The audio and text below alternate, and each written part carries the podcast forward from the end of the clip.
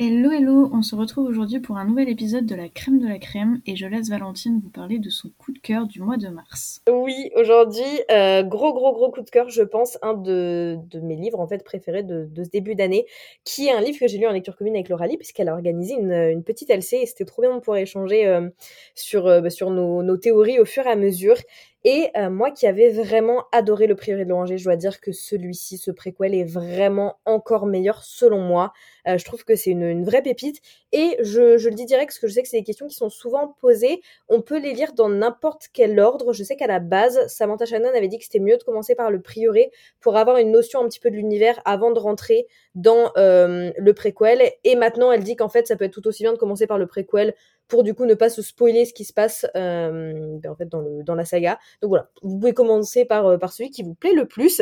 Et pour revenir à mon avis, je dois dire que euh, si je préfère le préquel, c'est aussi parce qu'il est déjà plus digeste. Je trouve qu'il se lit beaucoup plus vite, on voit beaucoup moins les pages passer que le prioré, même si le prioré aussi se lisait relativement vite. Je trouve que avec Un jour de nuit tombée, c'est une, une lecture incroyable et vraiment on ne voit pas les chapitres défiler, on ne voit pas les pages passer. On a aussi euh, des nouvelles créatures qui sont mises en avant et des contrées un petit peu inexplorées qu'on découvre. Et surtout, moi, ce que j'ai adoré, c'est nos trois personnages féminins qui sont assez variés. On a un petit peu près toutes les tranches d'âge.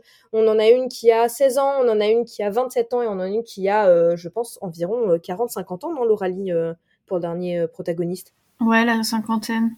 Ouais, c'est ça, la cinquantaine. Et ça, j'ai beaucoup aimé aussi parce que on n'a pas souvent ça. Des protagonistes avec euh, aussi, bah, du coup, des tranches de vie aussi diversifiées. Ça va aborder la survie, l'amour, l'honneur, le trauma, le deuil, le devoir, euh, le passage à l'âge adulte. Tout ça au milieu d'une intrigue qui est hyper euh, mystique et avec encore un côté politique très affirmé. Moi, c'est ce que j'aime beaucoup dans cette saga. Donc, c'est une lecture qui est, qui est intense, qui est fascinante et vraiment, c'est une expérience de lecture que je trouve extraordinaire. C'est tout un monde qu'elle crée, l'auteur vraiment vraiment rien que pour le world building, je trouve que c'est une expérience de dingue. Et, euh, et voilà, j'adore cet univers. Et au final, moi qui, on va dire, était un peu surprise de voir qu'elle décidait en fait de faire un préquel après avoir dit que c'était un one shot. Et ben, je trouve qu'en fait, c'est c'est génial. Elle avait effectivement beaucoup de choses à apporter dans cet univers. Et, et voilà, j'ai adoré la manière dont la vie de tous nos personnages s'entremêle au fil au fil des pages et on s'attache à absolument toutes. Vraiment, il n'y a aucune timeline, aucun personnage que j'ai apprécié moins que les autres.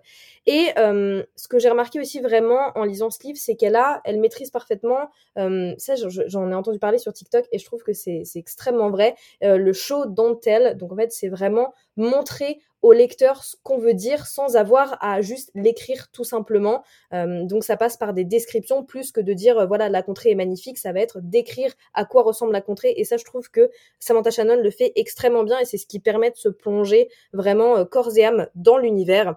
Et enfin, le féminisme de l'histoire est euh, tout simplement euh, bluffant, c'est-à-dire que euh, sans même en fait vraiment mentionner le féminisme, elle écrit des livres où les femmes ont des places de pouvoir, où elles règnent, où elles vont au combat, et ça je trouve que ça change et que c'est extrêmement bien fait. On a aussi beaucoup de diversité, où en fait c'est même pas remis en question, c'est-à-dire que c'est la normalité du livre, et je trouve ça hyper rafraîchissant.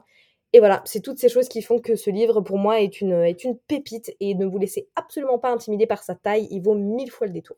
Bah, j'ai rien de plus à ajouter. Je suis complètement d'accord avec toi sur bah, tous les points que, que, tu as abordés.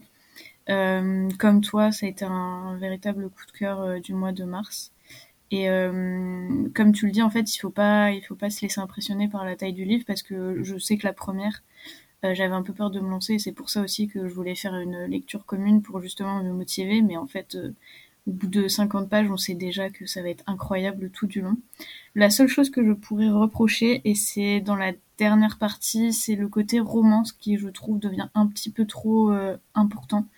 Euh, enfin, il prend trop de place selon moi et un peu trop cucu pour certaines relations. C'est vraiment la seule chose que je peux reprocher, hein, parce que sinon tout le reste est vraiment incroyable.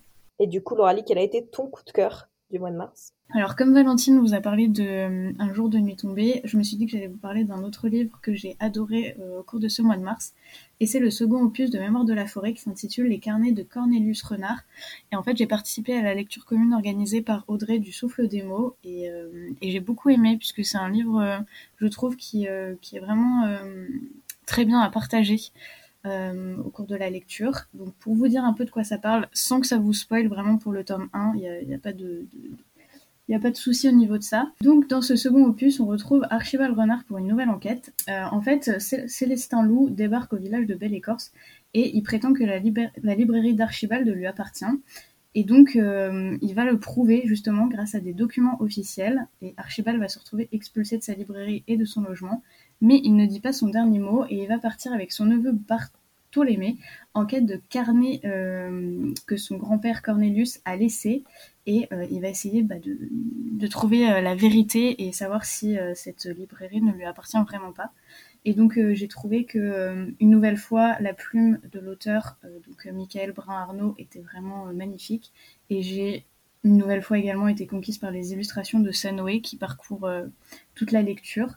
Et lire Mémoire de la forêt, si je pouvais donner un sentiment, c'est comme si vous vous glissiez sous un plaid devant un feu de cheminée avec un chocolat chaud.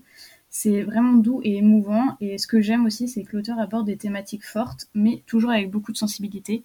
Donc vraiment, c'est une saga jeunesse que je recommande. Tu me donnes trop envie de la lire. Ça fait plusieurs fois, vraiment, je pense que ça fait au moins trois fois qu'à chaque fois que je vais en librairie, je me dis j'achète, j'achète pas, j'achète, j'achète pas. Et là, après avoir écouté ton avis, euh, clairement, la prochaine fois que j'y retourne, j'achète. Voilà. Oui, achète. Et voilà pour cet épisode de la crème de la crème. On espère qu'il vous aura plu et que vous aurez peut-être fait des, des, découvertes sympathiques. Sur ce, nous on vous fait des gros bisous et on vous dit à la prochaine. Ciao, ciao. Ciao.